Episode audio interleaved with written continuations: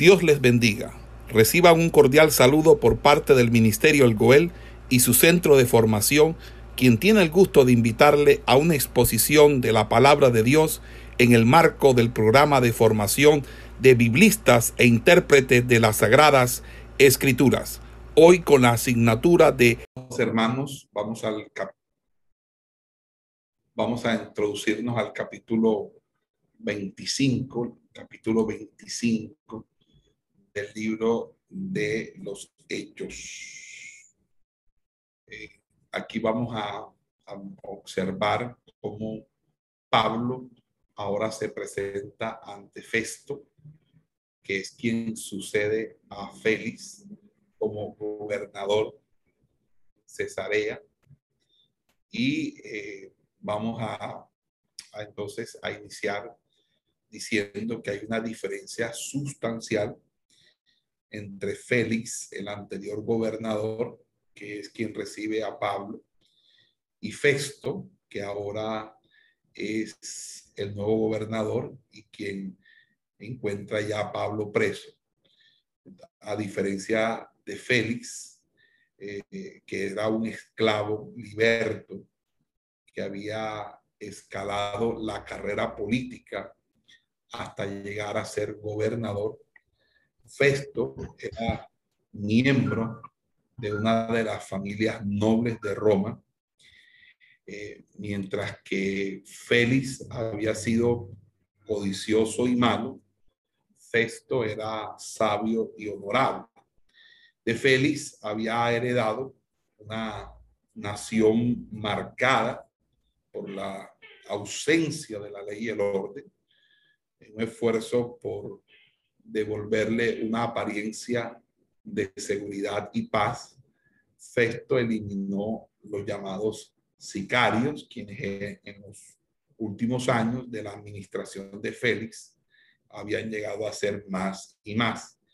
Estos sicarios eran judíos asesinos que se mezclaban entre las multitudes durante los días de fiestas con dagas que se escondían entre sus propias ropas, daban muerte a, a sus oponentes y luego desaparecían. Cuando los espectadores se agolpaban alrededor del líder muerto, los sicarios reaparecían y se unían a los que lamentaban el hecho y así se perdían entre los que observaban el vil asesinato evitaban ser detectados. Festo también heredó el problema de determinar la culpabilidad o inocencia de Pablo, el prisionero. Y Festo entendía que esto era una situación bastante delicada porque los judíos, el sumo sacerdote en cabeza, habían considerado el asunto de Pablo como un asunto de Estado, como un asunto de máxima, de máxima prioridad, un asunto de seguridad nacional. Por lo tanto, cualquier persona que llegase a gobernar en ese entonces de parte de los romanos tenía, tenía que tocar el tema de Pablo como parte de la garantía de que se dieran unas buenas relaciones entre, entre los delegados de Roma y eh, obviamente eh, estos eh, líderes del pueblo judío. Entonces, Festo no era un hombre que tuviera experiencia en materia de la religión de los judíos, eh, él fue a Jerusalén para aprender de la ley, la adoración y las costumbres de los judíos para saber cómo o de qué manera ellos eh, eh, tenían. vamos a comenzar con el primer versículo. El primer versículo, el versículo 1 dice, Entonces Festo, tres días después de haber llegado a la provincia, subió a Jerusalén desde Cesarea. Verso 2. Allí los principales sacerdotes y los líderes judíos se presentaron ante él trayendo cargos contra Pablo. Fíjese que ninguna de las dos referencias a tiempo, eh, la hay el 25.1 de tres días y dos años, en el 24, capítulo 24, versículo 27, provee información sobre el año en que Porcio Festo vino a Judea y cuánto tiempo ejerció como gobernador para encontrar pistas. Eh, miremos eh, la información que nos que podemos hallar en los datos que nos reportan los historiógrafos, los, eh, los estudiosos de la historia de esa época. Mm, no se puede determinar con seguridad el comienzo del gobierno de Festo, debido a que no conocemos exactamente cuándo fue depuesto Félix. Podemos hacer un cálculo aproximado usando como punto de partida un comentario hecho por Claudio Lícidas. Cuando interrogó a Pablo, el comandante se refirió al egipcio que se alzó contra Roma algún tiempo atrás, en el capítulo 21. Entonces, este incidente, según reporta la historia y la cronología, tuvo lugar durante el reinado de Nerón, cuando el emperador ya había llevado cierto tiempo en su reinado. La afirmación de Licias debe ser entonces interpretada como una referencia a un tiempo bastante eh, posterior a la ascensión de Nerón al trono, lo que nos quiere decir que eso tuvo que ocurrir luego de que Nerón eh, se hace al trono de Roma. Eh, según la historia, según lo que nos cuenta la historia, Nerón llega a ser eh, emperador de Roma un 13 de octubre del año 54 después de Cristo, según el calendario gregoriano. Y después de su arresto, eh, eh, Pablo había pasado dos años en prisión. Entonces, podemos decir, si Pablo estuvo dos años en prisión desde el momento en que fue arrestado. Entonces, allí podríamos decir que estuvo entre los finales del 54 y, y en ese sentido, eh, este, teniendo en cuenta esos dos años en prisión y además que Félix había gobernado Palestina desde el año 52 hasta el 59. Entonces tenemos que ubicar que Nerón lo quitó a Félix en el 59. Por lo tanto, Festo probablemente debió haber llegado a Cesarea entre el año 59 o el año 60. Entonces sabemos que Festo murió estando en el, en el cargo y que su sucesor, Albino, vino a Judea en el año 62. Eso lo cuenta Josefo, quien también nos dice, Flavio Josefo, el historiador, que Albino era gobernador en el tiempo de las fiestas de los tabernáculos en, el, en el otoño de ese año. Entonces, presumimos que había asumido sus funciones unos pocos meses antes. Entonces nos ubicamos prácticamente en el, entre el año 61 al año 62, es donde están ocurriendo los hechos que empieza a narrar Lucas en el capítulo, eh, en el capítulo 25. El momento, eh, dice que entonces Festo, tres días después de haber llegado a la provincia, subió a Jerusalén desde Cesarea. Entonces, cuando Porcio Festo llegó a Cesarea, eh, sabía que solo, que solo los dirigentes judíos podrían ayudarle a, revertir la corriente del descontento eh, político y social en Judea. Entonces inmediatamente viajó a Jerusalén, donde se reunió con el sumo sacerdote, que era ya para ese momento Ismael, hijo de Fabi, quien había sido nombrado por Agripa II en, según la historia, en el año 59. Entonces, Lucas escribe que los principales sacerdotes, los dirigentes judíos, se presentaron ante Festo en Jerusalén. Probablemente Festo tuvo que haber estado en la fortaleza Antonia y allí se trasladó toda la comitiva del Sanedrín a tener una charla en privado con el nuevo gobernador que había recientemente nombrado el emperador romano.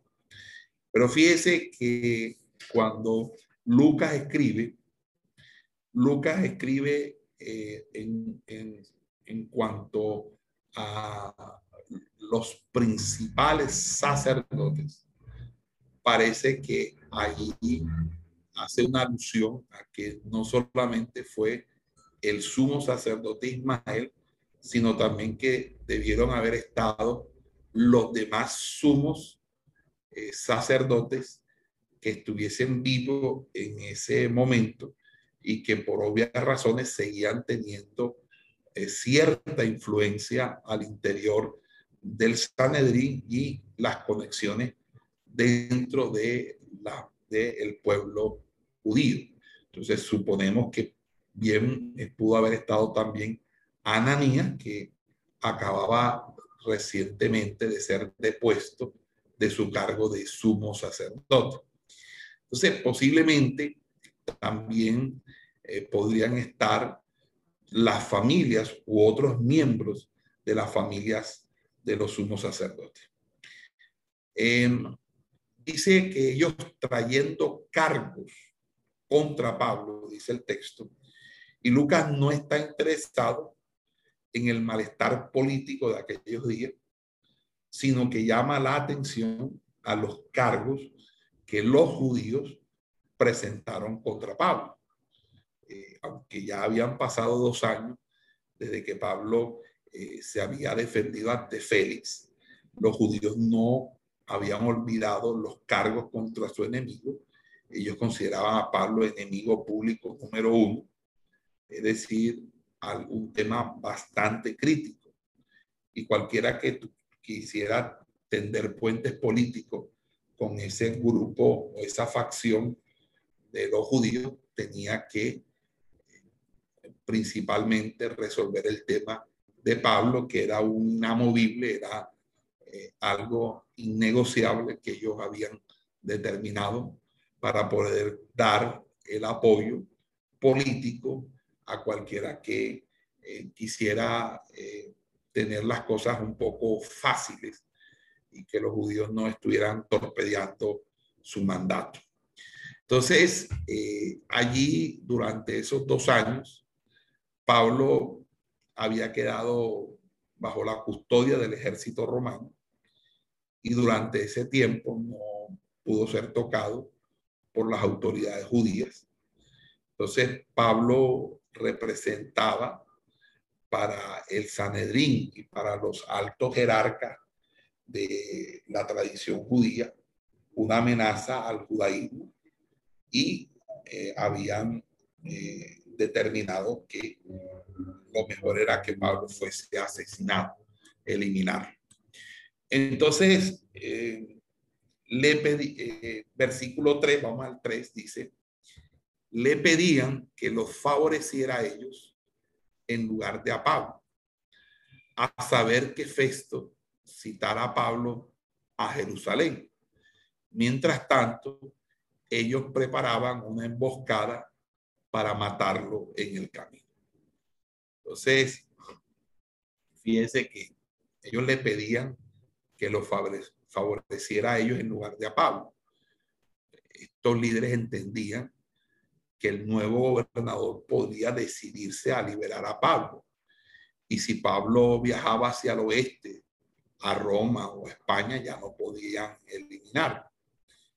Los principales sacerdotes entonces apelaron a la buena voluntad de Festo y reiteradamente le insistieron, eh, le pidieron reiteradamente el favor que no escuchara a Pablo en, ninguna de sus solicitudes, a ningún ruego, y le sugirieron que lo citara a Jerusalén, donde podría llevar a cabo un juicio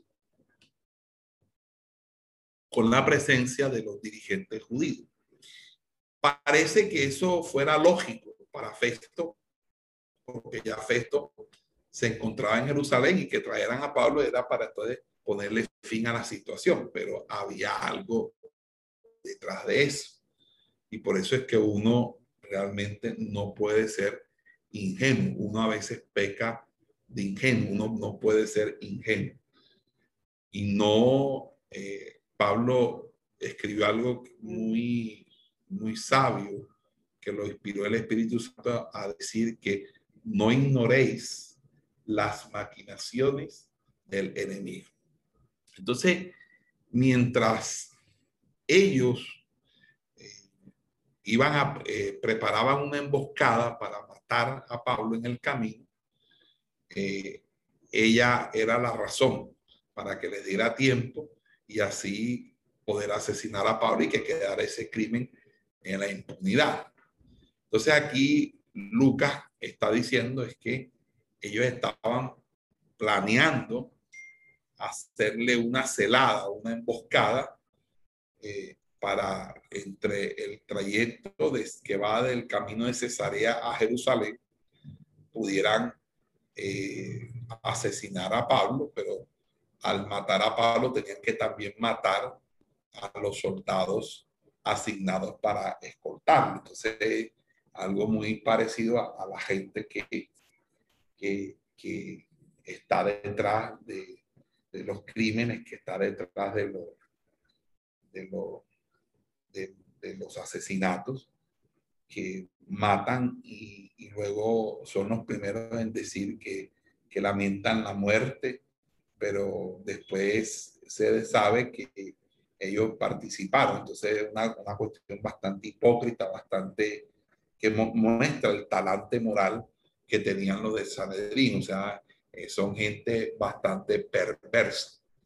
Y por eso Dios no dudó en permitir que Jerusalén fuera destruida nueve años después de, la, ese 61. Eh, Jerusalén en el 70 es completamente destruida porque llegó un momento en que esta gente era, era perversa, se presentaban como parte del gobierno o parte de, como hoy decir, están en el, en el Senado de la República, pero eh, debajo de cuerda matan policías, matan soldados, y después usted lo ve como senadores eh, hablando de la paz. Entonces, esta gente quería engañar a los romanos diciendo que, eh, ofreciéndoles un, tranquilidad siempre y cuando hicieran lo que ellos quisieran, es decir, eh, hacer lo que les daba la gana, pero por debajo estaban ellos eh, socavando la autoridad del imperio romano. Entonces, cuando llegó esto y se volvió algo insoportable, que se formó una insurrección, eh, el emperador mandó a su hijo Tito y Tito terminó destruyendo a Jerusalén en el año 70 y hasta ahí se acabó el Sanedrín, se acabó eh, los saduceos y se acabó el sumo sacerdote. Entonces, Festo respondió, Pablo está custodiado en Cesarea y yo mismo voy a ir allá dentro de poco. Por lo tanto, que algunos de sus líderes me acompañen y si encuentran alguna falta moral en este hombre, entonces que presenten cargos contra él. Eh, fíjense que si nosotros partimos de considerar que posiblemente todavía el comandante de Jerusalén eh, era Claudio Licias, es decir, el comandante romano de Jerusalén era Claudio Licias, Festo pudo haber recibido información oportuna acerca de Pablo y del anterior complot que fraguaron los judíos para asesinar a Pablo. Además, si Lucas pudo escribir de que los judíos estaban preparando otro complot, podríamos suponer que las noticias también pudieron haber llegado a los oídos de Festo. Como gobernador romano, él tenía que garantizar la seguridad de Pablo. Recuerden que Pablo es ciudadano romano. Por lo tanto, rechazó la solicitud de los judíos. Además, los dirigentes judíos trataron de debilitar la autoridad de Festos al trasladar su tribunal desde Cesarea, donde el gobernador romano tenía su residencia, su cuartel general, a Jerusalén, que era un centro completamente dominado por los jerarcas judíos. Y Festo reaccionó negativamente porque eso hubiese sido una intromisión en sus atribuciones, un rechazo a la sugerencia para un cambio del lugar del juicio, era una forma de reivindicar él su autoridad, de que ustedes no me pueden cambiar a mí la sede porque mi tribunal, donde hago mis juicios, se hace en mi casa, donde yo gobierno. Entonces, en ese sentido, fue una reacción propia de un hombre que eh, sabe lidiar con los problemas de autoridad. Entonces, eh, allí él lo que expresa es que si Pablo está ya bajo custodia en Cesarea y que él tiene pensado ir pronto allí, pues no hay la premura de hacer venir corriendo a alguien y el gasto de todo ese, eh, de toda esa, de ese batallón para que venga a acudir hasta acá cuando, para escoltar a Pablo, cuando simplemente yo en breve estaré allá. Entonces, eh, ciertamente esa negativa salvó la vida de Pablo. Podríamos suponer que la noticia eh, eh, de una manera u otra, eh, porque en Cesarea no había temor de alguna eh, agresión física. Allí los judíos eran incapaces de atacarlo porque era una ciudad completamente militarizada, una, ciudad bajo el dominio absoluto de Roma, pero el camino que conducía de Cesarea a Jerusalén era un peligro mortal donde con frecuencia se hacían emboscadas para asesinar a las compañías romanas que transitaban ese camino. Entonces era un camino peligroso donde los romanos no podían ir solos, tenían que ir fuertemente armados y con un buen número para poder en algún momento resistir cualquier embate o cualquier celada o emboscada que le hicieran cualquier asalto a, a, mansalva y a sorpresa. Entonces, los judíos se dieron cuenta que el gobernador le había volteado las cosas, le había volteado la mesa.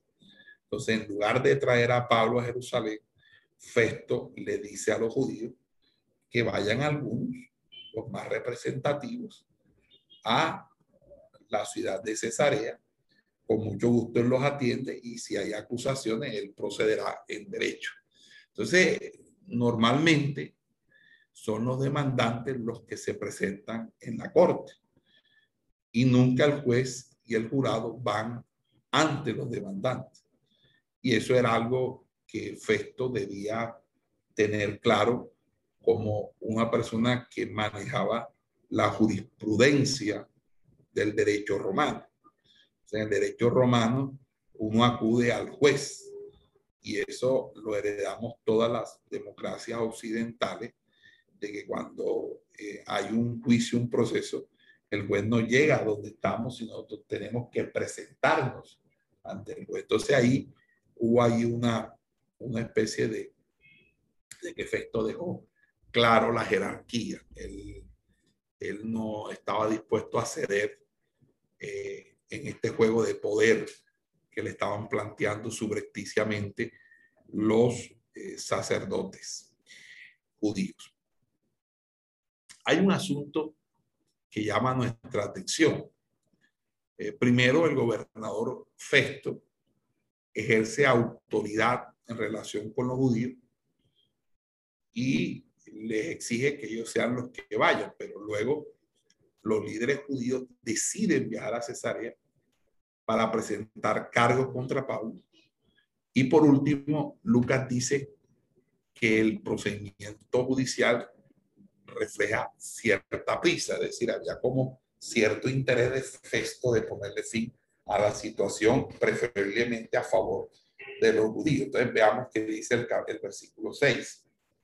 Versículo 6 dice que después que Festo hubo pasado no más de ocho o diez días entre ellos, descendió a Cesarea. Al siguiente día se sentó en el tribunal y ordenó que trajeran ante él a Pablo. Lucas aquí describe el día a día los acontecimientos que precedieron al juicio de Pablo ante Festo. Dice que tres días después de su llegada a Cesarea, Festo fue a Jerusalén Allí pasó entre 8 y 10 días con los líderes judíos. Y al día siguiente de haber llegado de regreso a Cesarea, convocó a la corte.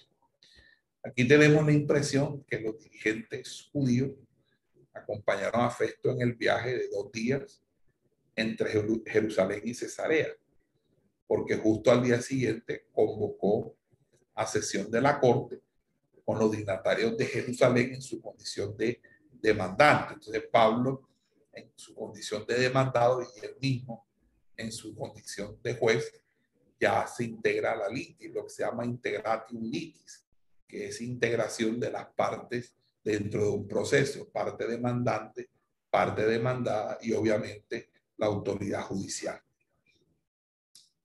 Entonces dice aquí que cuando Pablo llegó, los judíos que habían descendido de Jerusalén lo rodearon y presentaron muchos cargos serios en su contra, los cuales no podían respaldar.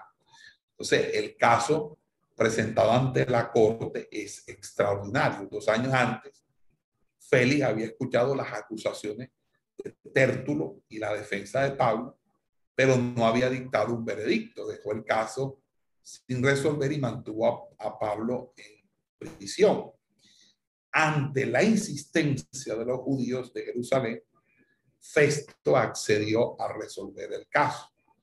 Entonces ordenó a los soldados que hicieran comparecer a Pablo. Cuando Pablo llegó a la corte, permaneció en medio de los miembros del Sanedrín y es posible que este factor haya contribuido al ambiente tenso de la sala de la corte, pues de pronto los judíos tuvieron ahí junto a ellos a Pablo, su archienemigo. Entonces, imagínense tener a Pablo en medio. Entonces, Festo autorizó a los judíos para que presentaran sus cargos y estos fueron numerosos y serios en el juicio mismo, los judíos no pudieron probar ninguno de ellos.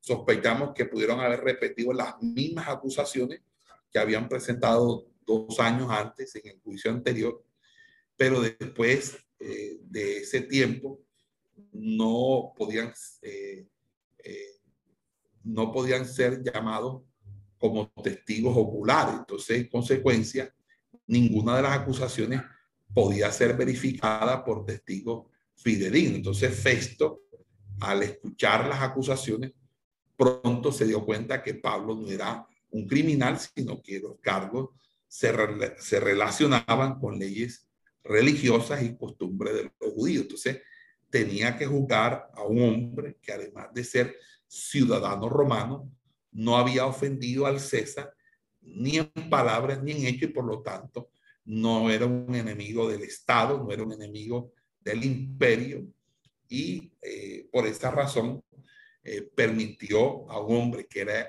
inocente ser su propio abogado y refutar las alegaciones de los judíos. Entonces Pablo se defendió. Entonces en el versículo 8 dice, no he pecado ni contra la ley judía, ni contra el templo, ni contra César. Bien, en este punto, Lucas condensa la defensa de Pablo en una sola frase. Los cargos eran muchos y serios, pero los judíos no pudieron presentar ningún, cargo nuevo. Entonces, las alegaciones fueron idénticas al juicio anterior cuando Tértulo lo acusó de, eh, en el primer juicio. Y aquí el verbo defendió está en un tiempo presente, entonces Pablo se defendió, es decir, que Pablo eh, eh, tuvo una reiterada reivindicación a sí mismo, rechazando los cargos que se le imputaban de que había pecado contra la ley judía, que había profanado el templo y que tenía una conducta sediciosa y que impulsaba la sedición contra el César y el imperio romano. Entonces, al decir que no había pecado, estaba declarándose inocente ante cualquier delito contra los judíos, el templo y la autoridad romana. La actitud de Pablo hacia los romanos era positiva. Recuerden que aún eh, en Romanos capítulo 13, él escribe, non potestad ni deus, no hay potestad que no sea o provenga de Dios. Entonces, en sus relaciones con los oficiales que representaban al gobierno de Roma, siempre había demostrado el apóstol Pablo cortesía y respeto. Él mismo enseñó, sea vuestra gentileza conocida por todos los hombres. O cuando habló de que somos eh, cartas abiertas, epístolas leídas por los hombres. Entonces, eh, en ese orden de ideas, eh, los romanos usualmente tenían cierta, tenían para Pablo cierto grado de consideración y, por, y sobre todo porque era él era conciudadano, es decir, él poseía la ciudadanía romana. Entonces, cuando los judíos furiosos empezaron a lanzar esos insultos, esas acusaciones en la sala de la corte de Festo, él sabía que no podía esperar un juicio justo. El recién nombrado gobernador eh, podría optar por darle el respaldo a los judíos y ganarse su buena voluntad en un quid pro quo. Es decir, yo les hago este favor a ustedes, a los judíos, pero después ustedes me tienen que pagar ese favor con otro favor. Entonces, en estos versículos que van a seguir a continuación, del versículo 9, Lucas pinta una interesante, una interesante lucha por el poder entre el gobernador romano y un ciudadano romano, porque al juzgar a Pablo en Jerusalén, Festo quiere complacer a los judíos y ganarse su favor, pero Pablo, reclamando sus derechos ciudadanos, insiste en ser juzgado en un tribunal en Roma, reiterando así su inocencia. Y es donde Pablo apela al César. Entonces, en el versículo 9 dice que pero Festo, deseando hacerles un favor a los judíos, le preguntó a Pablo, ¿estás tú dispuesto a ir a Jerusalén, imagínense, ir a Jerusalén, para que en el camino a Jerusalén eh, se desapareciera o, lo acribillara. Y allí comparecer delante de mí sobre estas cosas. En, pocas palabras, llevarlo al Sanedín en Jerusalén era prácticamente una sentencia de muerte. Entonces, este versículo revela, revela algo eh, que es que la palabra favor aquí, deseándoles hacer un favor, que es lo que dice el texto, dice para Festo, pero Festo deseando hacerle un favor a los judíos. Entonces, este versículo revela que la palabra favor es la clave para entender el cambio en Festo, en Jerusalén. Él había ejercido su poder como el gobernante romano y había rehusado conceder a los dirigentes judíos la cortesía de un cambio de lugar para el juicio. Pero cuando estos dirigentes viajaron a Cesarea y lo hicieron, y lo hicieron su deudor, si quería contar con su ayuda en la restauración de la ley, el orden en toda la tierra bajo jurisdicción eh, romana y reprimir el creciente número de miembros que acrecentaban las huestes y las filas de los celotes, tendrían que hacerle un favor a los del Sanedrín. Él sabía que el Sanedrín era el único que podía mediar con los celotes para que eh, hubiese una cierta paz en el territorio. Entonces, el favor que los judíos pedían era que Pablo fuera juzgado en Jerusalén. En pocas palabras, matar a Pablo, porque allí podrían acusarlo de profanar el templo, declararlo, declararlo culpable e inmediatamente ejecutarlo. Entonces los romanos no podrían intervenir y la ciudadanía romana de Pablo no le serviría para nada. Sin embargo, Pablo informó, eh, perdón, Festo informó a Pablo que en Jerusalén el juez sería el gobernador. La cuestión es si Festo se haría acompañar por su propio concilio o permitiría que el Sanedrín le sirviera como su tribunal. Entonces, él podría escuchar a los judíos a, acusadores y a Pablo y luego emitir un juicio. Eh, eh, no creo. Eh, o tampoco de que sirviera de miedo. Entonces, Pablo consideró sus opciones y temió que el primero Festo pudiera usar a los miembros del Sanedrín como su concilio, con lo que el procedimiento perdería objetividad. Eh, lo segundo, el gobernador, si quería congraciarse con los judíos, eh, también podría resultar ser parcial en su juicio y darle la razón, aunque no la tuviera o como no la tenían a los judíos. Tercero, que si Festo lo declaraba inocente, y lo dejaba libre, no podría disfrutar de la protección del ejército romano. imagínense, bueno, Festo le dice, bueno, yo lo voy a declarar libre, entonces puede irte en, paz. Cuando ese hombre saliera del Sanedrín, hermano, esa es la mancha de, de sicarios del Sanedrín que le hubieran dado de baja de uno. Entonces, la, la vida corre, corre, corría peligro en las calles de Jerusalén y en los caminos de Judea. Lo otro es que los judíos podrían planear asesinarlo en el camino hacia o desde Jerusalén. Entonces, cuando el gobernador le preguntó a Pablo si estaba dispuesto a viajar y someterse a juicio, Pablo se negó, dijo, no, se rehusó. Él dice, bueno, eh, eh, yo soy ciudadano romano y en ese sentido eh, Pablo en verso 10 dice, ahora estoy ante la corte de César, donde debo ser juzgado. No he hecho nada malo contra los judíos, como tú mismo lo sabes muy bien. Entonces, tanto Félix como Festo habían juzgado a Pablo Y ambos gobernadores debieron de haberlo dejado en libertad por falta de pruebas, por falta de evidencia. Pero prefirieron asegurarse el favor de los judíos y lo mantuvieron en prisión.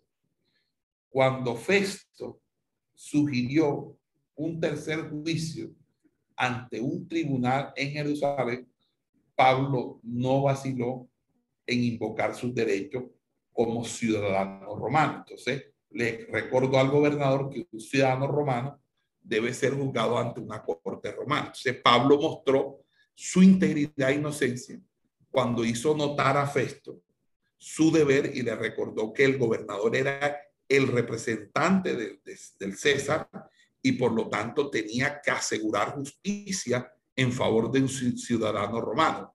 Esforzó a Festo a reconocer su inocencia, la cual el gobernador ya había determinado, tan, como lo dice el versículo, los versículos eh, anteriores, también le tocó la conciencia cuando le dijo que él no había hecho nada malo a los judíos, pues eh, eh, en, contraste su inocencia, Festo tenía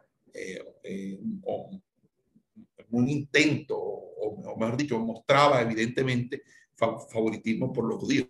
Entonces, dice, si entonces, verso 11, estoy equivocado y he hecho algo digno de muerte, no rehuso morir.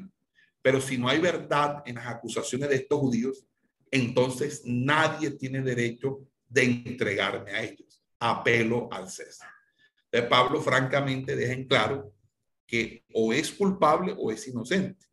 Entonces, eh, le dice a Festo, el juez, dice, eh, tienes que ponerte de, bajo la ley y tienes que entender una simple cuestión de derecho. Dice, eh, primero, que si es culpable y ha cometido algún crimen que amerite un veredicto de pena capital, él no buscaría escapar de la aplicación de la sentencia.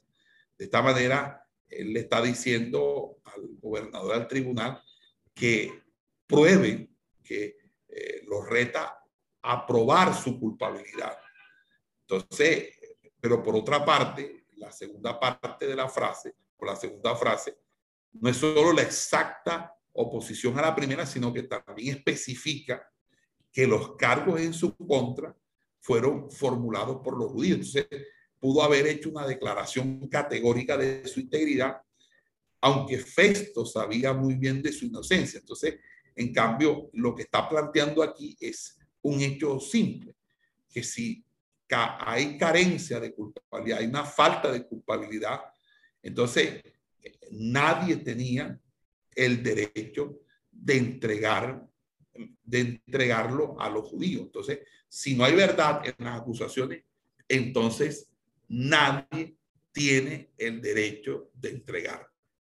Entonces, fíjese que en ese sentido, eh, Pablo eh, no está aceptando culpabilidad cuando apela a César, está es eh, pidiendo una moción de orden para que las cosas no se salgan fuera de los parámetros legalmente establecidos.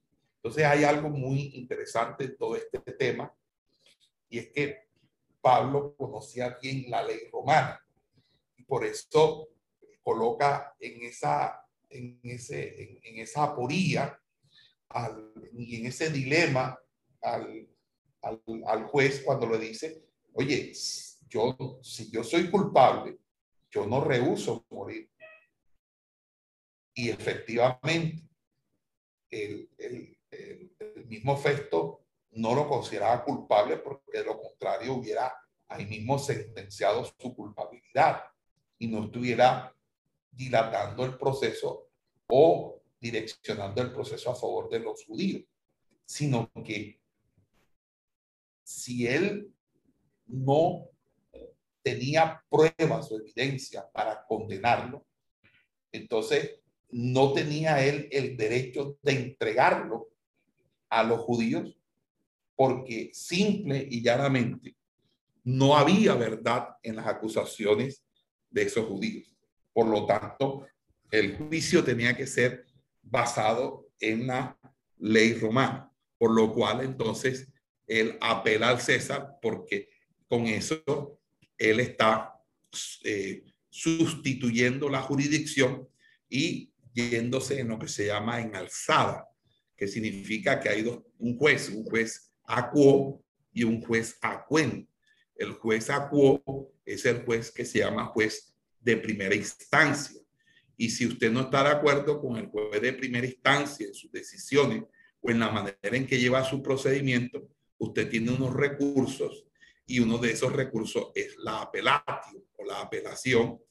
Y en ese sentido, la apelación traslada la situación en concreto al juez de alzada, que es el juez superior llamado Acuen, y ese es lo que se llama el principio de las dos instancias, es un principio del debido proceso y es un principio de un estado de derecho. Entonces, al hacer esa apelación, estábamos frente, obviamente, a una, a una situación jurídica que eh, el apóstol Pablo eh, está mostrando su completa inocencia. Entonces, fíjese que durante la administración de Félix, cuando él estuvo preso durante dos años, Pablo nunca eh, utilizó la apelatio la apelación a César. Eh, Félix todavía no había emitido un veredicto, simplemente lo había escuchado, pero no había hecho amago alguno, ni de quererlo condenar, tampoco de quererlo soltar, pero tampoco de quererlo entregar a los judíos. Cuando eh, ya Festo entra en escena y Festo muestra eh, su intención, su clara intención de facilitar el, el, asesinato del procesado, del sindicado a manos de su demandante. Entonces es allí cuando entonces Pablo ah, eh, eh, hace o, en su defensa hace que el juicio se permite, se, la palabra correcta ahí, se haga curso, transite dentro de la jurisdicción romana y así ya no había injerencia de la jurisdicción que se le era permitido a la justicia judía.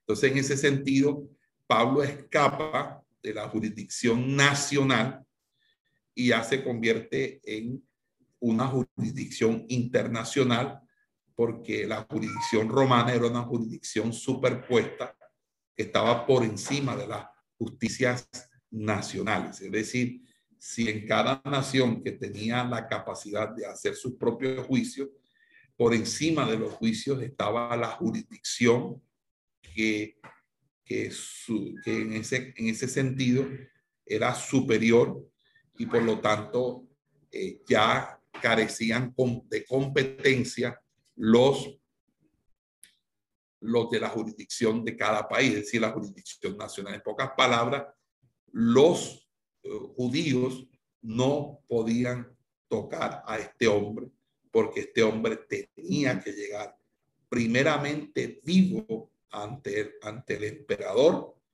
y además de eso, solamente la decisión del emperador era la que hacía cierre del proceso. En pocas palabras, era una instancia de cierre, que es una instancia de apelación, que en nuestra jurisdicción en Colombia y en los países latinoamericanos sería Corte Suprema de Justicia o Tribunal o Tribunal Nacional o Tribunal Superior o Tribunal Superior de Justicia. Bueno, hay varios nombres que se utilizan para, esa, para esa, ese tipo de, corte o, jurisdicción, que significa luego de allí ya no, no hay más eh, nada que hacer, ahí se termina cualquier proceso.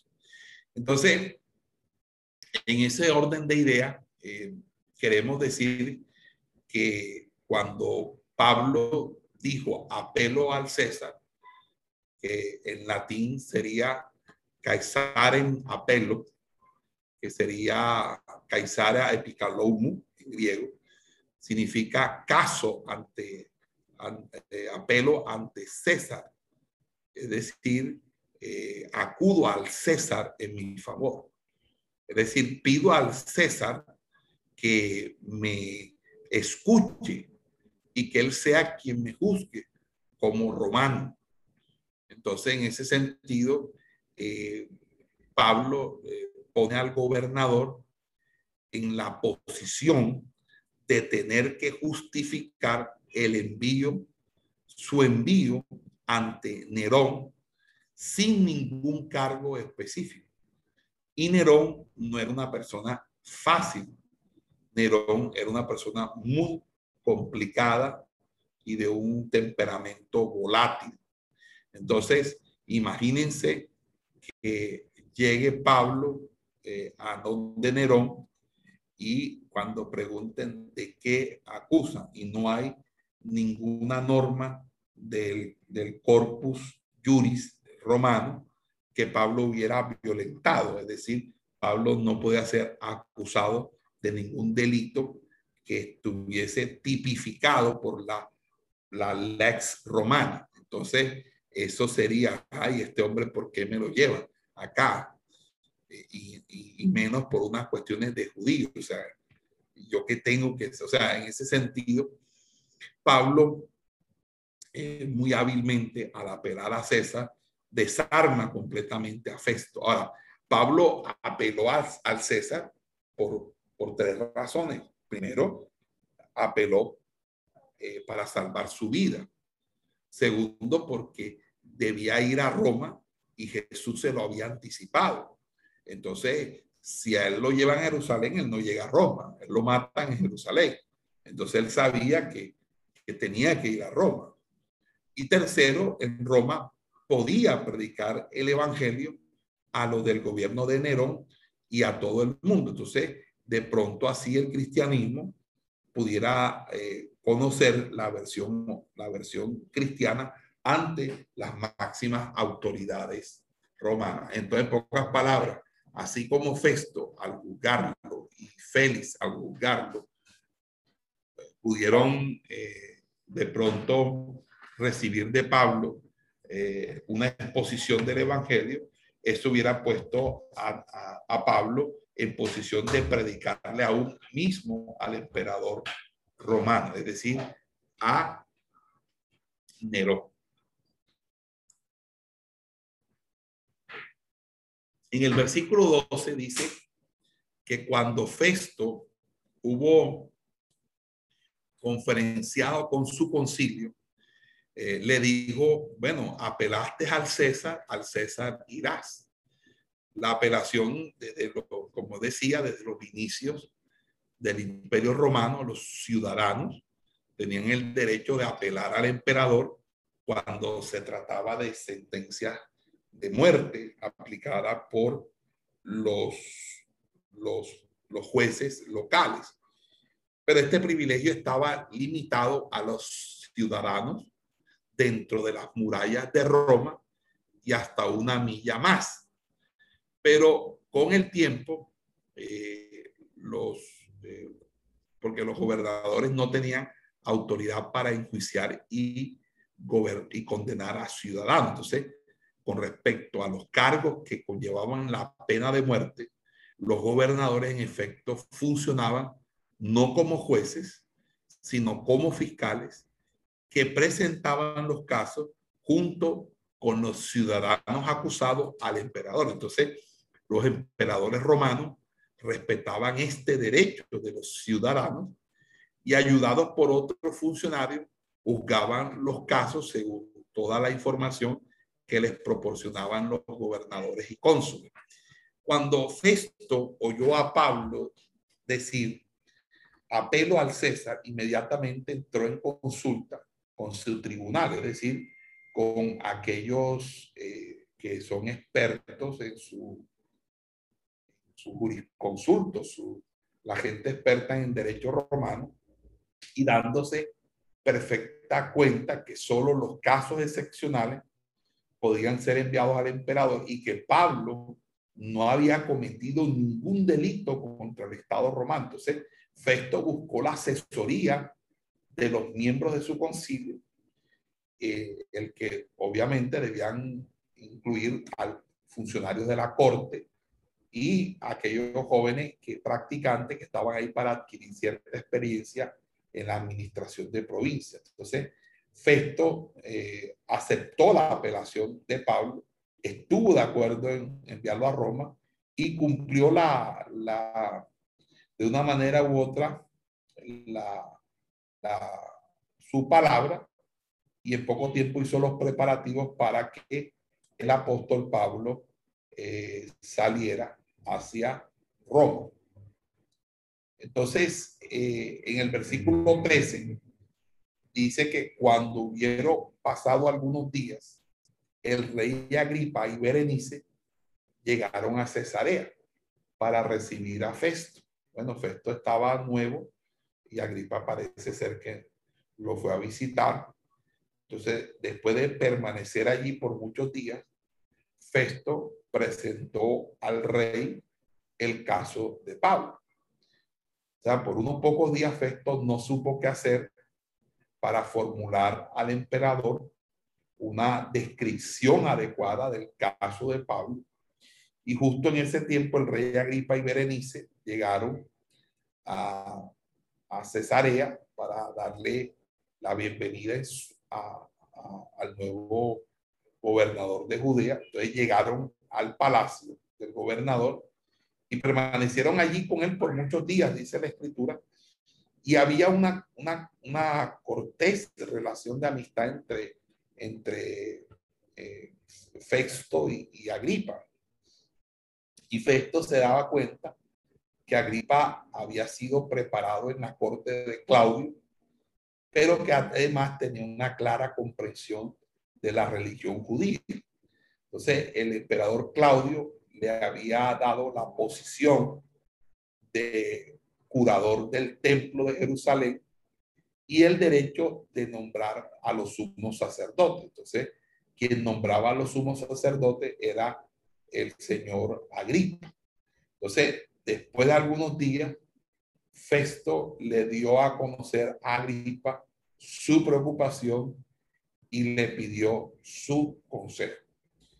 Entonces, eh, aquí, si me permiten, eh, quisiera como recordarles a, los, a los hermanos porque eh, una algo acerca de, de Agripa. Cuando estamos hablando aquí de, del rey Agripas, ¿verdad? Estamos hablando de alguien que pertenece a la dinastía de Herodes, eh, perdón, a la dinastía de Herodes, de Herodes el Grande. Entonces, eh, Herodes el Grande es eh, una, una figura que va a ser relevante dentro de la historia, sobre todo esta historia que, se, que es la historia que se enmarca dentro del libro de los hechos, porque precisamente eh, el libro de los, de los hechos está marcado por esta genealogía de personas que gobernaron los territorios, eh, como el caso del rey Agripa. Entonces, en ese sentido, hay una genealogía que comienza primeramente con Herodes el Grande. Recuerden que Herodes el Grande no era judío, era de descendencia idumea, es decir, era de, la, de los edomitas, de, descendencia de Edom. Y Herodes el Grande eh, tuvo eh, una relación con una mujer llamada Maltase, y con Maltase tuvo a dos hijos, Arquelao y Herodes Antipa. Eh, luego de, del nacimiento de Jesús, dos años después de, de Herodes el Grande muere, y quien gobierna es primeramente Arquelao y Herodes Antipa. Herodes el Grande tiene también relación con Mariame o Mariame, que, con la que nace eh, Aristóbulo, ¿verdad? Y Aristóbulo es precisamente el padre de Herodes Agripa, Herodes Agripa. Y a su vez, Herodes Agripa tuvo eh, tres hijos, eh, que fue eh, Drusila, que era la esposa de Félix, y Herodes Agripa II. Entonces estamos hablando aquí de Agripa II, hijo de Herodes Agripa I, que viene siendo entonces el, el bisnieto de Herodes el Grande.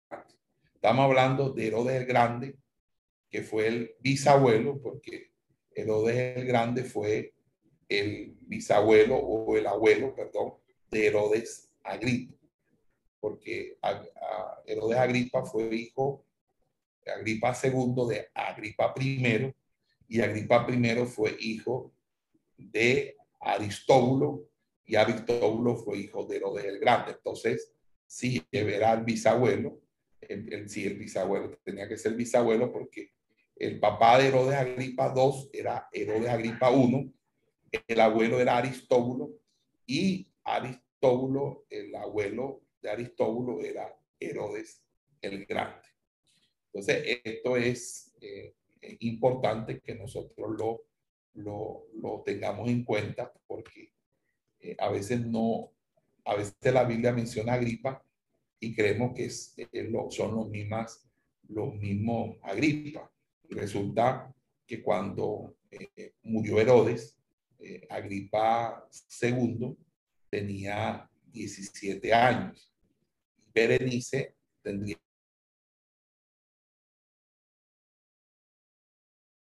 y Drusila tendría unos seis años.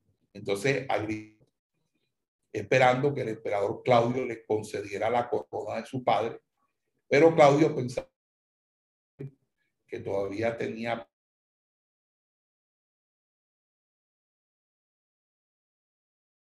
Eh, no podía gobernar Palestina, que era una región muy convulsionada, muchos problemas religiosos y nacionalistas.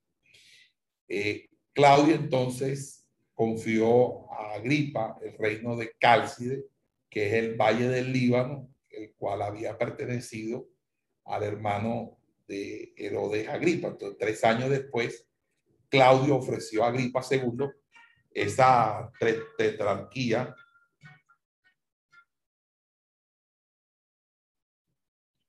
esa tetrarquía y luego eh, Nerón fue que le dio a Agripa eh, una cantidad de ciudades y aldeas tanto en, Galilea como en Perea. Entonces Agripa II gobernó la mitad norte de, de, Palestina y eh, expandió la ciudad capital de Cesarea de Filipo y la rebautizó como Neronías en honor al emperador Nerón.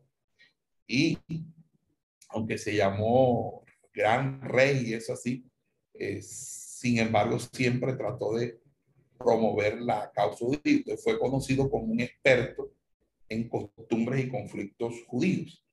Y era una persona que conocía la escritura hebrea. Entonces, eh, recuerden que eh, Agripa trazó sus raíces judías porque la bisabuela eh, era Mariame, que era la segunda esposa de, de Herodes el Grande. Entonces, la bisabuela de, Agripa fue la esposa o la, la esposa de Herodes el Grande. ese era Agripa. De pronto no los quiero pero básicamente eso. Entonces, eh, asumimos que la, que la conversación entre Festo y Agripa tuvo que haber sido una conversación privada. Y suponemos que Lucas presenta en su relato las ideas principales de la discusión, porque la composición o la estructura sin, eh, sintáctica, la estructura como Lucas describe, es inferencial, infiere. No es algo que es de perceptibilidad, es decir, algo que él haya presenciado, sino algo que se infiere por los acontecimientos que luego van a suceder. Entonces, no podemos indicar cómo o de qué fuente Lucas obtuvo el contenido, pero básicamente eh, es una conversación privada que luego se tuvo que hacer pública o, o, se supo, o suponerse pública, dado las cosas que van a suceder. En el versículo 14 eh, eh, eh, vamos a, a, tener lo siguiente. Félix dejó a cierto hombre, aquí un prisionero, le está contando. Cuando estuve en Jerusalén, los principales sacerdotes y los ancianos de los judíos presentaron cargos contra él y exigieron un veredicto de culpabilidad. Le respondí que los romanos, versículo 16, no acostumbran a entregar a ningún hombre antes que el acusado se reúna con sus acusadores y tenga una oportunidad para defenderse de los cargos. Fíjese que allí hay un uso en el griego del tiempo perfecto. Festo testifica eh, del hecho que Pablo había sido un prisionero por un largo periodo. Hace notar que Félix había dejado el caso sin resolver y que por, por, por subsecuente pasó el asunto a Festo cuando él lo sustituyó, cuando Festo reemplazó a Félix, a, Festo le tocó entonces la situación de Pablo. Entonces, le, le explica todo lo que, lo, que, lo que se dio de que la jerarquía religiosa judía le informó inmediatamente su interés de que se acusara y se condenara a Pablo. Entonces demandaban que Festo emitiera un veredicto de culpabilidad. Entonces Festo siguió la norma de procedimiento romano y entonces ahora eh, Festo dejó expresamente establecido que, eh, eh, que los judíos no estaban pidiendo un juicio, sino que estaban pidiendo era que se condenaron, que ni siquiera dicen, no, hazle un juicio, papá, no, no, condénalo, condénalo, que, que sea como sea, que el, juicio termine en su condena. Entonces Festo informa que él se opuso a este procedimiento evidentemente viciado, porque como juez que representaba al emperador romano, tendría que someter a juicio a un ciudadano romano según la práctica y leyes de Roma. Entonces, los judíos querían no solamente que declarara a Pablo culpable, sino que como un favor querían que Pablo le fuera entregado a ellos. Entonces, eh, no solamente quería que, que le declarara culpable, sino que le permitiera a los mismos judíos aplicar la sentencia o la ejecución de esa sentencia. Entonces, el gobernador manifestó su integridad en su explicación a gripa, obviamente, para quedar bien con él. Y nadie podría ser condenado, según la ley romana, la lex romana, sin que se le haya dado la oportunidad de defenderse en la corte.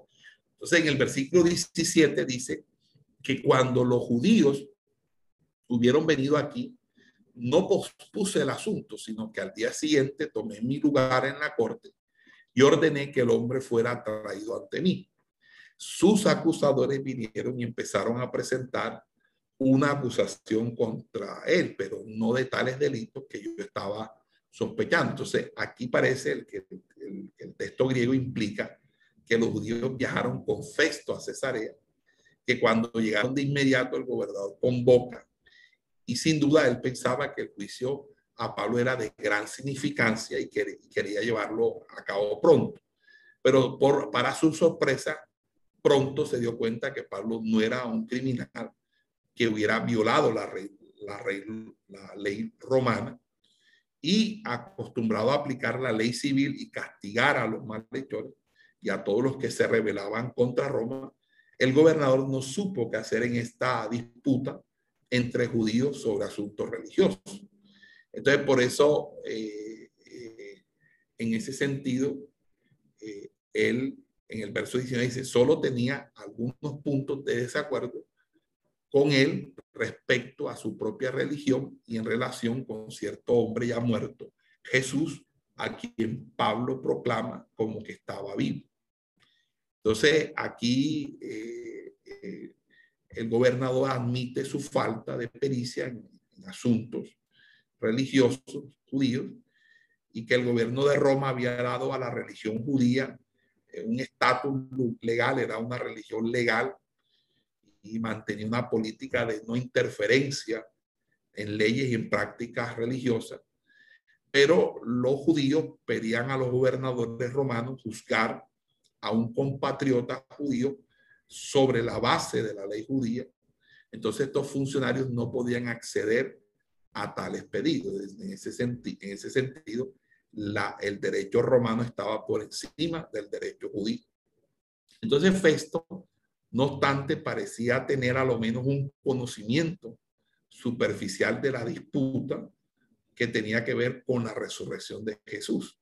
Entonces, aunque no identifica a Pablo por su nombre, sino que se refiere a él como un hombre que es un prisionero en el contexto de la resurrección de Jesús, menciona los nombres tanto de Jesús como de Pablo. Entonces, aquí está el punto neurálgico que provoca que los judíos pidan un veredicto de culpabilidad, porque es que Pablo enseña la resurrección de Jesús de entre los muertos. Entonces Festo informa a Agripa que el asunto tiene relación con cierto hombre muerto, Jesús, a quien Pablo proclamaba como que estaba vivo. Entonces, en, ese sentido, Festo, que era un incrédulo, un adorador de ídolos, tenía que ser juez de, tuvo que ser juez de Pablo y mediador en la presencia de sus enemigos judíos. Entonces, en esa ignorancia espiritual, el gobernador tuvo que emitir juicio sobre la verdad de Dios pertinente a la resurrección de Cristo. Y por cuestión de orgullo personal, decidió rechazar la enseñanza de Pablo acerca de la muerte y la resurrección de Cristo, como lo vamos a ver en el capítulo subsiguiente, el 26. Entonces, en el versículo 20, no sabiendo cómo investigar esto, dice, pregunté a Pablo si estaría dispuesto a ir a Jerusalén y comparecer allí sobre estos asuntos, cuando Pablo hizo su apelación de ser mantenido en custodia para la decisión del emperador y por eso ordené que siguiera preso hasta que pudiera enviarlo al César. Entonces, respecto a estos asuntos que él confiesa no saber nada, entonces, eh, eh, en ese orden de ideas, eh, Festo informa a Agripa que cursa la orden de mantener a, a Pablo en custodia que, pero que entonces eh, ahí viene la cuestión y es, Agripa le dice a Festo, yo mismo quiero ir a este hombre y Festo replicó, mañana lo oirás. Me parece que Festo despertó la curiosidad de Agripa de conocer a Pablo y lo que tenía Pablo que decir acerca de esa doctrina o esa enseñanza que estaba ya corriendo por todo el imperio romano. Vamos a dejar hasta ahí y vamos a, Esperamos que este estudio haya sido de bendición para su vida y ministerio. A Dios sea la gloria. Este es el Ministerio El Goel, vidas transformadas para cumplir el propósito de Dios.